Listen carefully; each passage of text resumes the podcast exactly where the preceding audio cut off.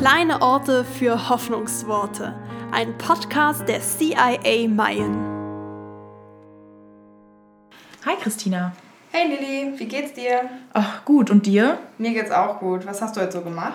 Oh, heute hatte ich echt viel zu tun. Nachdem ich von der Arbeit nach Hause gekommen bin, habe ich meiner Schwester mit den Hausaufgaben geholfen.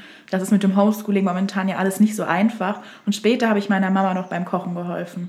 Das klingt wirklich nach einem vollen Tag. Und ich finde es echt toll, dass du deine Familie so unterstützt. Hast du denn auch heute schon etwas für dich gemacht? Was meinst du damit? Naja, etwas für dich selbst. Etwas, was dir halt gut tut. Ehrlich gesagt müsste ich da jetzt echt lange überlegen, aber ich glaube nicht. Also irgendwie musste ich gerade an das Doppelgebot der Liebe denken. Ach, meinst du, du sollst deinen Nächsten lieben wie dich selbst? Aber wie kommst du denn jetzt darauf?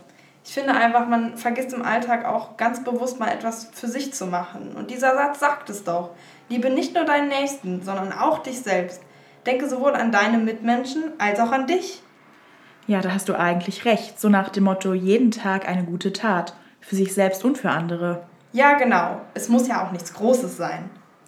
Da bekomme ich wirklich richtig Lust, mir heute Abend einen Tee zu kochen, endlich mal das Handy wegzulegen und das Buch anzufangen, was ich mir vor drei Wochen bestellt habe. Das klingt echt richtig gut. Ich habe zu dem Thema auch vor ein paar Tagen einen richtig schönen Spruch auf Instagram gelesen. Warte, ich hatte den doch hier irgendwo. Ach, hier. Dein Herz soll ein schöner und friedlicher Ort sein, aus dem heraus du etwas Wertvolles für dich und andere Menschen tun kannst. Das hat Clara Reese geschrieben und ich finde das echt richtig passend.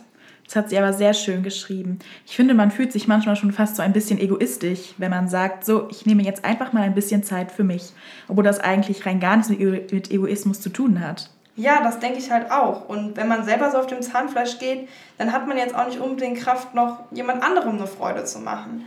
Aber wenn man fürsorglich mit sich umgeht, dann haben im Endeffekt auch alle was davon.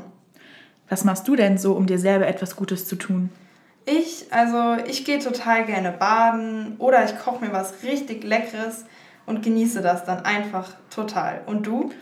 Hm, also wenn ich draußen in der Natur bin und wandere oder reiten gehe, macht mir das einfach richtig gute Laune.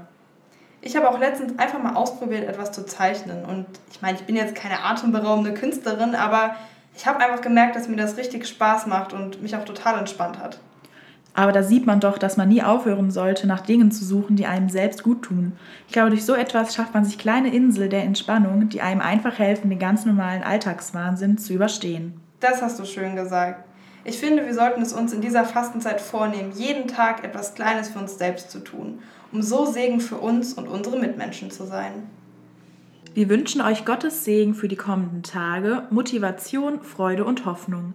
Bleibt gesund und macht's gut! Die CIA Mayen. Heute mit Text von Christina Marie Schmitz und Lilly Brink und Musik von Jana Katharina Schmitz.